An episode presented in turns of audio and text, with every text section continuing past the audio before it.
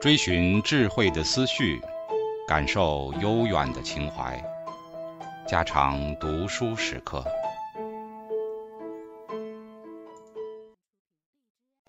警告：慎入，非专业朗读，听后可能出现且不仅限于挺尸等严重不适，另切勿洗耳，以免污染水源。引发小猫、小狗中毒等严重生化事件。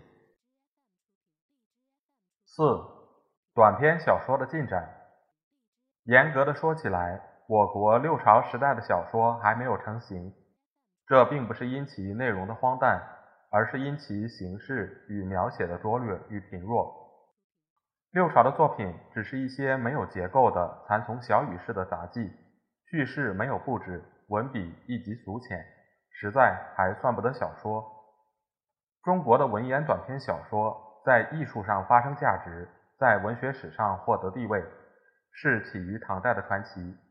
那些传奇建立于相当完满的短篇小说的形式，由杂记式的残从小语变为洋洋大观的文字，由三言两语的记录变为非常复杂的故事的叙述，在形式上注意到了结构。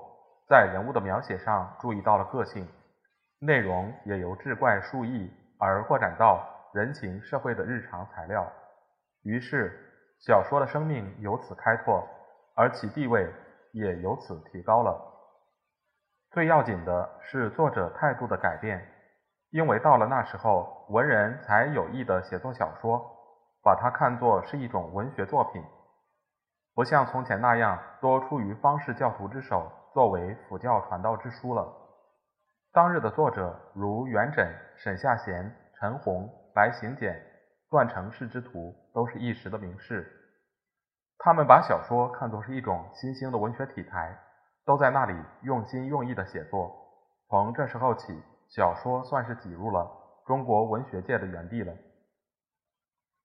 明胡应麟说：“变异之谈胜于六朝，然多是传录揣讹。”未必尽患设语，至唐人乃作意好奇，假小说以记笔端。所谓作意好奇以记笔端，乃成为有意的创作。这种态度不是六朝人所有的。又宋人洪荣斋批评唐代的小说云：“小小事情，凄婉欲绝，寻有神谕而不自知者，与诗律可称一代之奇。”他能从艺术的观点认识小说的价值，并与诗歌并举，这不能不算是一种拙见了。唐代散文小说的兴盛，在小说本身的发展上自有其历史的原因，然间接的受有当日古文运动的影响是，也是很显然的。韩柳的古文运动，一面是要充实文学的内容，一面是要提倡朴质的文体。散文在叙事状物言情的运用上。自然是远胜于骈文。在白话文未入小说的领域以前，这种平浅通俗的散体，自然最适合于小说的表现。大力元和的小说作者，都在那个古文运动的潮流中，接受着这种文体，用之于书写世态人情而得到了成功，并且当日的小说作者，多少都与古文运动者发生着关系。沈记记。受有萧颖士的影响，沈亚之是韩愈的门徒。至于元稹、陈洪诸人，更不必说了。古文运动最大的功劳是文体的解放，文体的解放间接的促进小说的成就，这一点自然是古文运动者所没有料到的。然在整体上看起来，唐代的传奇文的兴起，不能不看作是古文运动的一个支流。初唐间的小说。有王度的《古镜记》，无名氏的《白猿传》，其内容虽仍是六朝志怪一流，然篇幅较长，文字亦较为华美，演进之际甚明。王度为王通之弟，王继之兄，述一古镜伏妖之怪的种种故事，事迹荒谬。《白猿传》作者失明，述良将欧阳启之妻，其貌绝美，为白猿精夺去。欧阳启据途入深山幽谷，寻得之，妻已受孕，后生一子，貌绝似猿。此子即后享盛名之欧阳询。此文虽设怪异，或系寻之仇人故意重伤之作。其创作之动机与其他志怪诸篇自有不同，然其文字却还在古境记之上，写深山之景、园经与诸妇人之言语动作，都活泼可爱，可见作者确有很好的文采，绝非低级文人所为。武后时有张文成者传游仙窟一卷，为一神人相爱的小说，作者自序奉使河源。道中投宿某家，乃为仙窟，受两仙女十娘五娘的温情款待，共宿一夜而去。文体是华美的骈文，而又实杂淫亵的言语，故世称为淫书。唐书上说张文成下笔折成，浮艳少理智，其论著律底消无秽，然大行一时，晚近莫不传记。读《游仙窟》后，觉得这评语真是确切极了。世人或为此篇之作影射作者与武后恋爱的故事。帝后之尊犹如仙界，故托仙女以寄其情意。此说亦颇有理。此书在中国久已失传，却保存在日本，大概在唐代就传过去了，并且在古代的日本文学界是一本大家爱好的读物。还有不少注释的本子。据严古温说，子氏部的《源氏物语》是受了这本书的影响，近年来传回中国，由新书局校点印行，已成为一本通行的书了。唐代散文小说的兴盛，却在开元以后，从大历到晚唐，作者未起盛极一时，如陈玄佑、沈济济、李吉甫、许尧佐、白行简。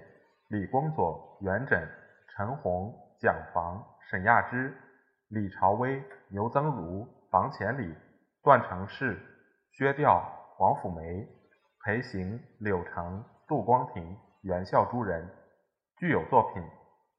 其内容不专居于志怪、讽刺、言情、历史以及侠义各方面都有所表现。于是这些作品。同当日的社会生活发生着密切的关系，而呈现出明显的时代意义了。讽刺小说，讽刺小说可以沈济济的《枕中记》、李公佐的《南柯太守传》为代表。唐代以诗赋取士，造成那些词人才子热烈的追求富贵功名的欲望。我们试看王维的歌唱《玉轮袍》，李白的上韩荆州书。杜甫的《进雕赋》现三大礼赋，便知道功名利禄的观念是唐代读书人的人生哲学。李杜辈尚且如此，其他的人也就可想而知。枕中南柯的作者就用着这种社会心理为基础，写出这种强烈的讽刺小说了。沈济济，苏州吴人，经学该博，大历中召拜左拾遗，使馆修撰。贞元中为礼部员外郎，传建中实录，世人称有史才。其所作《枕中记》，或题吕翁，述一落魄少年于邯郸道中之旅社，遇一道士吕翁，自叹其穷困之苦。吕翁贪一枕与之，少年遂入梦，先娶妻崔氏，貌美而贤，后又举进士，做大官，破荣辱。位至宰相，封公赐爵，子孙满堂，其婚亲皆天下望族。后年老，屡辞官不许，寻已病终。至是少年欠身而醒，见身仍在旅社，主人征属尚未熟也。李公佐，字专蒙，陇西人，常举进士，生于代宗时，至宣宗时犹在。小说今存四篇，以《南柯太守传》为最著。传中述淳于芬某日因酒醉，二友伏卧东吴下，淳于就诊，即入梦境，登车入古槐树之大学，继而山川城郭俨然在目，乃大淮安国也。既至，国王厚礼遇之，先以公主起之，后为南柯太守三十年。正声甚著，人民都歌颂他，立碑建祠纪念他。先后生五男二女，家庭生活极为幸福。又因屡迁高位，煊赫一时，后因与外族交战败绩，公主又死，因而失势。致仕国王记其变心，乃送之归。即醒，见二有敌卒踏叛，残日余尊宛然在目。而梦中情境若度一世，后令仆人掘怀穴，见蚁群无数，其中泥土的形状与梦中所见荔枝山川城郭无殊，乃知梦中所到者唯一蚁国。淳于因悟人生无常，富贵虚幻，遂入道门。在这两篇的作品里，作者的用意及手法都是一致的。作品的社会心理的基础也是一致的，他们同样用虚幻的象征的描写来描写富贵功名以及人生的幻灭，给当代沉迷于利禄的人生观一种强烈的讽刺，也可以说是一种解脱。在这一点，故事的虚幻虽近于志怪，然在心理的发展上却有极现实的基础。有些人把这种作品归之于神怪一类。与古镜记同列，那真是可笑之极了。同时，作者对于人生的态度与人生意义的认识也是相同的。富贵功名既是虚幻，人生不得不求一个真正的归宿。这个归宿便是佛道思想所组合成的一种清净自然的生活。枕中记的解断说：“生决然而兴曰，岂其梦寐也？”翁谓生曰：“人生之事亦如是也。生复然良久。”谢曰：“夫宠辱之道，穷达之运，得丧之礼，死生之情，尽知之矣。此先生所以至无欲也。敢不受教，即手再拜而去。”又《南柯太守传》的末段说：“生感南柯之玄虚，悟人事之疏忽，遂七心道门。”绝气酒色，公佐编纂成传，以资好事。虽极神与怪，是涉非经，而切为诸生，即将为戒。后之君子，幸无以南柯为偶然，无以名位交于天壤间云。前华州参军李肇赞曰：“贵极禄位，权充国都，达人是此，以具何殊？”在这两个收场里。很明显的表现出作者的用意和他们的人生观。当日的佛道思想成为一般达人意识的理想归宿。李照那十六个字的赞语，正是这两篇作品的主旨的说明。由此我们可以知道，这种作品一面是深刻的对于当日的功名病患者加以讽刺，一面是将那种自然主义的人生哲学加以表扬。这两种思想。都有现实的社会基础，因其文字的美丽、故事的曲折、布局的整严、描写的动人，使作者的目的得到了极大的效果。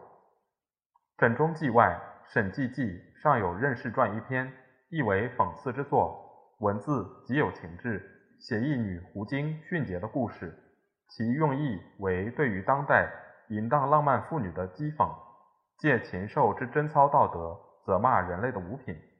作者在篇末感叹地说：“义物之情也有人焉，欲报不失节，寻人以致死。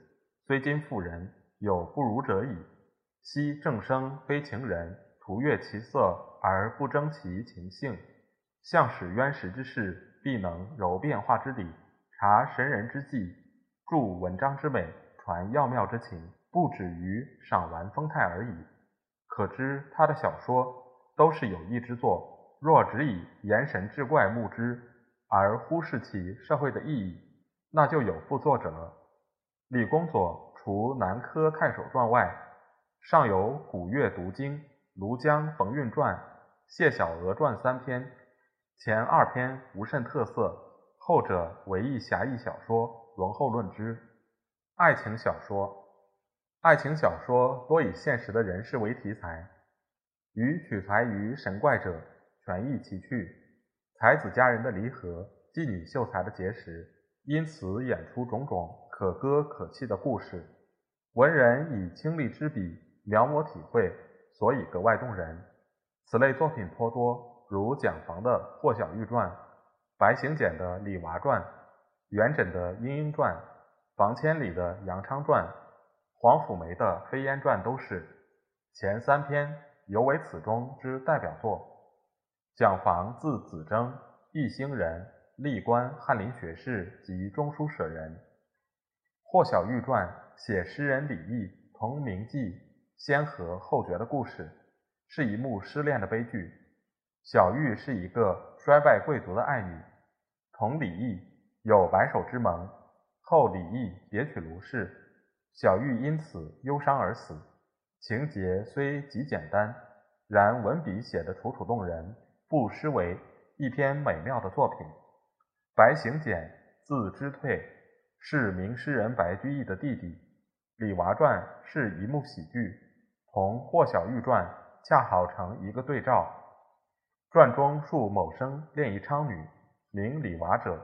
后因穷困，为女所弃，遂流落为歌童。其父为显官，见之怒其有辱门楣，鞭之即死，弃之路旁。后李娃感其情，与之结婚，从此努力读书，得登科第，授成都府参军。是时其父为剑南采访使，因此父子和好如初。此篇情节复杂，人生之变化。亦多波澜曲折，故集合小说的题材，加以作者文笔高妙，写得委婉动人，遂成为爱情小说中之佳品。他另有《三梦记》三则，是一种随笔体的杂录，不能算作小说。爱情小说中最脍炙人口者为元稹之《莺莺传》，此传译名《会真记》。写张生和莺莺的思恋而终至于决绝的悲剧，这故事在中国的读书界是人人皆知，这里无需再说。传中的张生就是作者自己，那是无疑的。所以故事的发展、心理的活动都有实际的经验，绝非出于虚构，因此写得格外真实动人。加以作者美丽的文笔，更增加了这作品的艺术价值。例如，他写初看见莺莺的情状，久之乃至常服翠容，不加心事，垂环接待，双脸断红而已。然颜色艳异，光辉动人。张经纬之礼，因坐正旁，以正之仰而见之，凝涕怨绝。若不胜其体者，在这几句里，把莺莺的体态美貌。以及她的心理状态都写得活跃如画了。再看他写幽会的情形：俄而红娘捧崔氏至，至则娇羞容也，力不能运肢体，囊实端庄，不复同矣。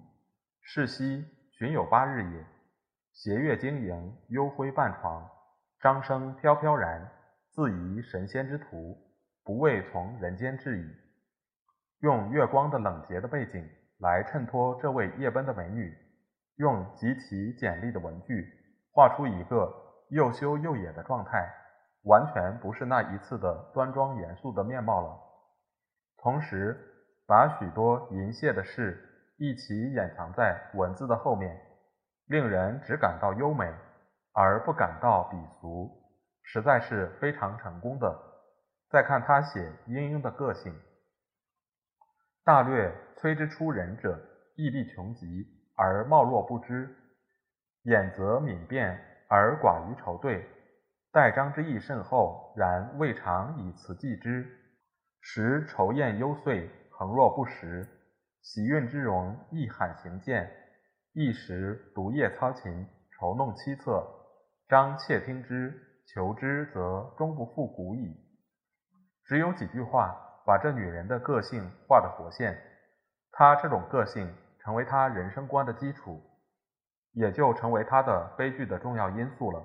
像她这种弱不胜衣，觥筹善病，不漏财，不争宠，自怨自苦的女子，便成为后代中国小说中的女性典型了。唐代的爱情小说多写妓女才人的悲欢离合的故事，这也是有其社会的背景的。唐代商业发达，国内国际的贸易交往频繁，长安、扬州诸地更为繁盛。在这种交通便利、经济繁荣的状况下，唐代妓女之盛称为空前。有的重利，有的爱财。重利的与富商逢迎，爱财的与文人来往。当日那些诗人进士之流，年轻貌美，又前途远大，最为当日妓女所欢迎。开元天宝遗事云：长安有平康坊者，妓女所居之地，京都侠少萃集于此。兼每年新进士，以红笺明纸游街其中，时人为此坊为风流守则。又宋张端义云：“晋人上况好醉，唐人上文好侠。”这种环境正是产生妓女才人恋爱故事的好环境。我们读唐人的集字，到处都会碰到歌咏妓女的诗歌，如王昌龄、李白、李益、杜牧、李商隐诸人，都是以侠妓著名的。明了了这种实际社会的情况，就一点也不足怪了。这些作品的内容并不完全出于文人的想象，它是具有现实生活的基础的。文学的发展同社会生活的发展是取得统一的步骤而形成不可分离的联系。历史小说，历史小说多取材于史料，再加以编排铺设，与正史不同，同那些志怪言情之作异异。唐代天宝之乱最能扰动人心。推其祸源，总以玄宗的荒淫、贵妃的骄奢、杨国忠的专权、高力士的跋扈种种现象，而构成安禄山的变乱。于是，这些人物的事迹遂成为诗歌小说的好题材，如郭氏的《高力士外传》，姚汝能的《安禄山事迹》，陈洪的《长恨传》，东城老妇传，吴杰的《开元升平原》。及无名氏的《李林甫外传》都是属于这方面的作品，其中以陈洪的两篇为最佳。陈洪字大亮，白居易之友，《长恨传》为白氏的《长恨歌》而作。传中叙贵妃入宫、麓山之乱、马尾之变，以致道士求婚为止。其中虽杂有神仙方士的谬说，然这正反映当代的宗教思想。一点也没有损失这篇作品的社会性与真实性。传中写贵妃得宠后，其兄弟姊妹俱宣和一时，既真实而又充满了讽刺。叔父昆弟皆列位亲贵，爵为通侯；姊妹封为国夫人，复寻王公，奢服邸地，与大长公主谋矣。而私则势利，则又过之。出入进门不问。京师长吏为之侧目，故当时姚咏有云：“生女勿悲酸，生男勿喜欢。”又曰：“男不封侯，女作妃，看女却为门上眉。”其人心羡慕如此。在这一段内，轻轻地把当日的裙带政治的真面目暴露无遗。天宝之乱迟早是必然的了，同时把当日的人民心理。也表现得非常真切。我们读了杜甫的《丽人行》，再看这一篇，真有无限的感慨。作者在篇末说：“译者不但感其事，亦欲逞尤物，致乱阶，垂于将来者也。”这是《长恨传》的本意。表面虽说逞尤物，侧面就是骂皇帝，这用意是非常明显的。《东城老妇传》是写窦姬童、贾昌一生的历史。在他的历史中，正映出玄宗的荒淫与天宝的乱象。贵妃以颜色得宠，贾昌以斗鸡成欢，都越过了政治的正轨。作者极力从正面铺写，从侧面暗示着当日政治的黑暗。玄宗在藩邸时，乐民间清明节斗鸡戏，即继位，置鸡坊于两宫间，所长安雄鸡。全好铁具，高官昂伟者千属，养于鸡坊，选六军小儿五百人，使训扰教肆。上之好之，民风尤盛。诸王世家、外戚家、贵主家、侯家，穷倘破产事鸡，以偿鸡职。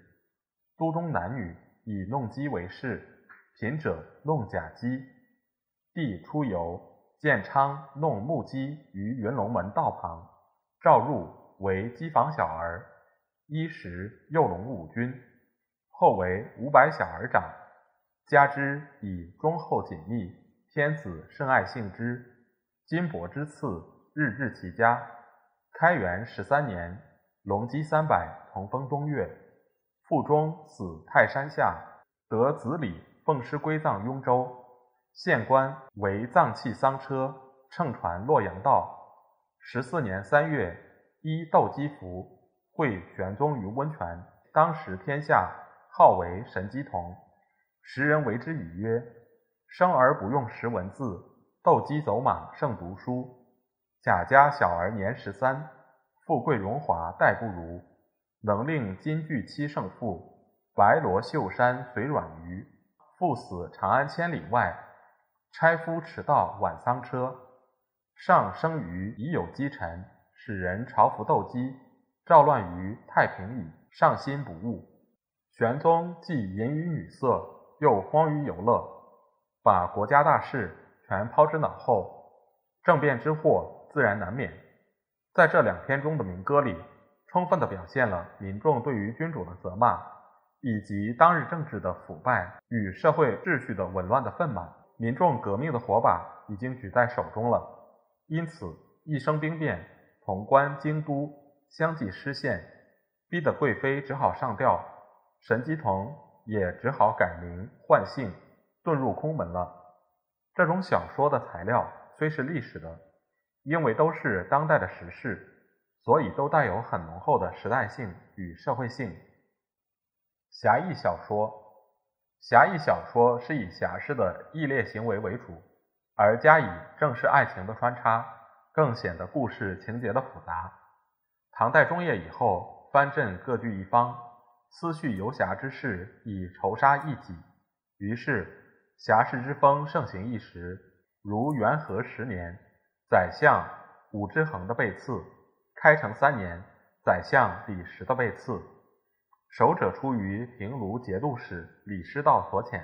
后者为宦官仇士良所主使，这都见于正史的记载。欧洲中世纪骑士活跃于社会，因此产生描写骑士生活的小说。唐代侠义小说的产生，同样有着这种社会生活的基础，是无疑的。但因为要表现侠士的特别技能，所以常有种种超现实的描写，如腾云驾雾之术。神刀怪剑之事与当日神仙术士一流的宗教思想发生密切关系，因此这一类小说的作者往往是佛道的信徒，如杜光庭之为道士，段成式之信佛，裴行之好神仙，是大家都知道的事。侠义小说前有许尧佐的《柳氏传》，李公佐的《谢小娥传》，后有薛条的《无双传》。裴行的《昆仑奴传》、聂隐娘传、元交的《红线传》、杜光庭的《裘染客传》、段成式的《剑侠传》一书形式，是名人委托之作。但在段氏的《酉阳杂族里，有道侠一门，叙述剑侠故事的共有九则。段氏为宰相文昌之子，兼为当代的美文家。故其文笔清丽而有情致，杂俎虽拟博物志一流，庞杂万象，然其中亦时有佳作，可知到了晚唐，是侠义小说的最盛时代了。在这些作品里，从艺术的价值上讲，以杜光庭的《裘染客传》为最佳。此篇叙述洪福私奔与李靖创业的故事，时代虽回到隋朝。而其社会意识的基础却正在晚唐。作者一面是以当日盛行的侠士为主体，一面又在唐末离乱之际梦想着新英雄的出现，把这种现象结合起来，于是产生了这一篇好作品。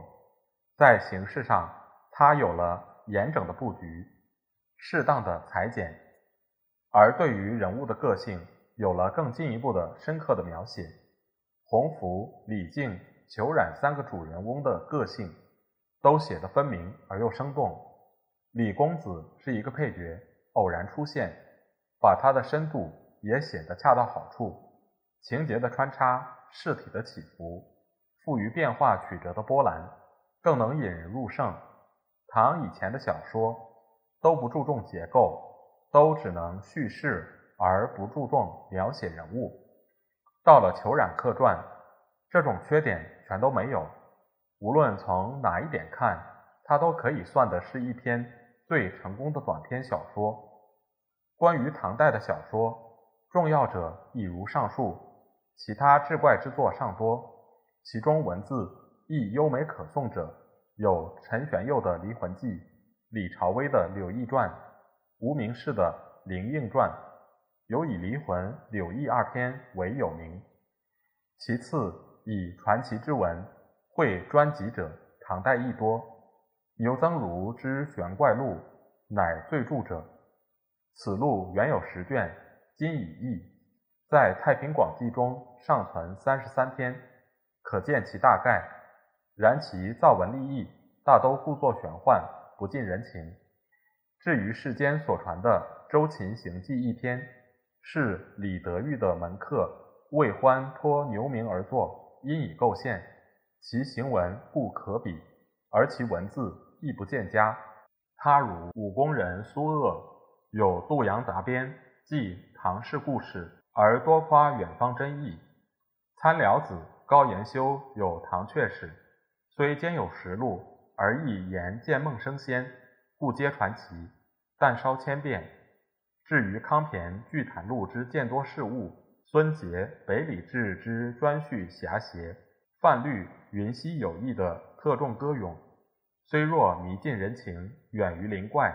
然选事则新颖，行文则伪仪，故仍以传奇为古者也。这些作品虽仍以传奇为古，但要称为短篇小说，自然是不可以的。还有一件事我们要注意的，便是唐代的传奇对于后代戏曲界的影响。这些传奇中的故事都成为后代戏曲的题材，如沈记记的《枕中记》。演为元马致远的《黄粱梦》，明汤显祖的《邯郸记》，陈玄佑的《离魂记》，演为元郑德辉的《倩女幽魂》，李公佐的《南柯太守传》，演为汤显祖的《南柯记》，李朝威的《柳毅传》，演为元尚仲贤的《柳毅传书》，及李浩古的《张生竹海》，元稹的《莺莺传》，演为董解元、王实甫的《西厢》。陈洪的《长恨传》演为原白元府的梧桐雨，清洪生的《长生殿》，这些都是最著名的作品。其他如蒋房之《霍小玉》，裴行之《昆仑奴》，杜光庭的《裘冉客》，元交的《红线》，后代曲家亦多取材。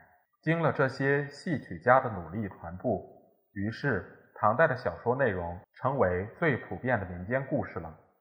同时，这种作品。也曾影响过日本的文坛，像游仙窟风行于日本古代读书界的事，在上面已略略说及。其他作品对于日本古代的文学也发生过很深的关系。据卓唐文化上说，物与草纸之作，在于汉文大行之后，则亦不能无所本焉。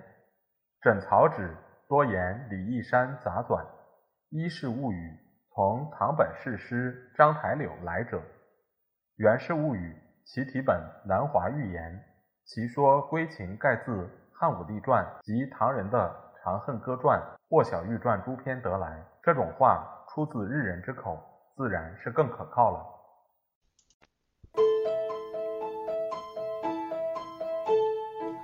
家常读书制作，感谢您的收听。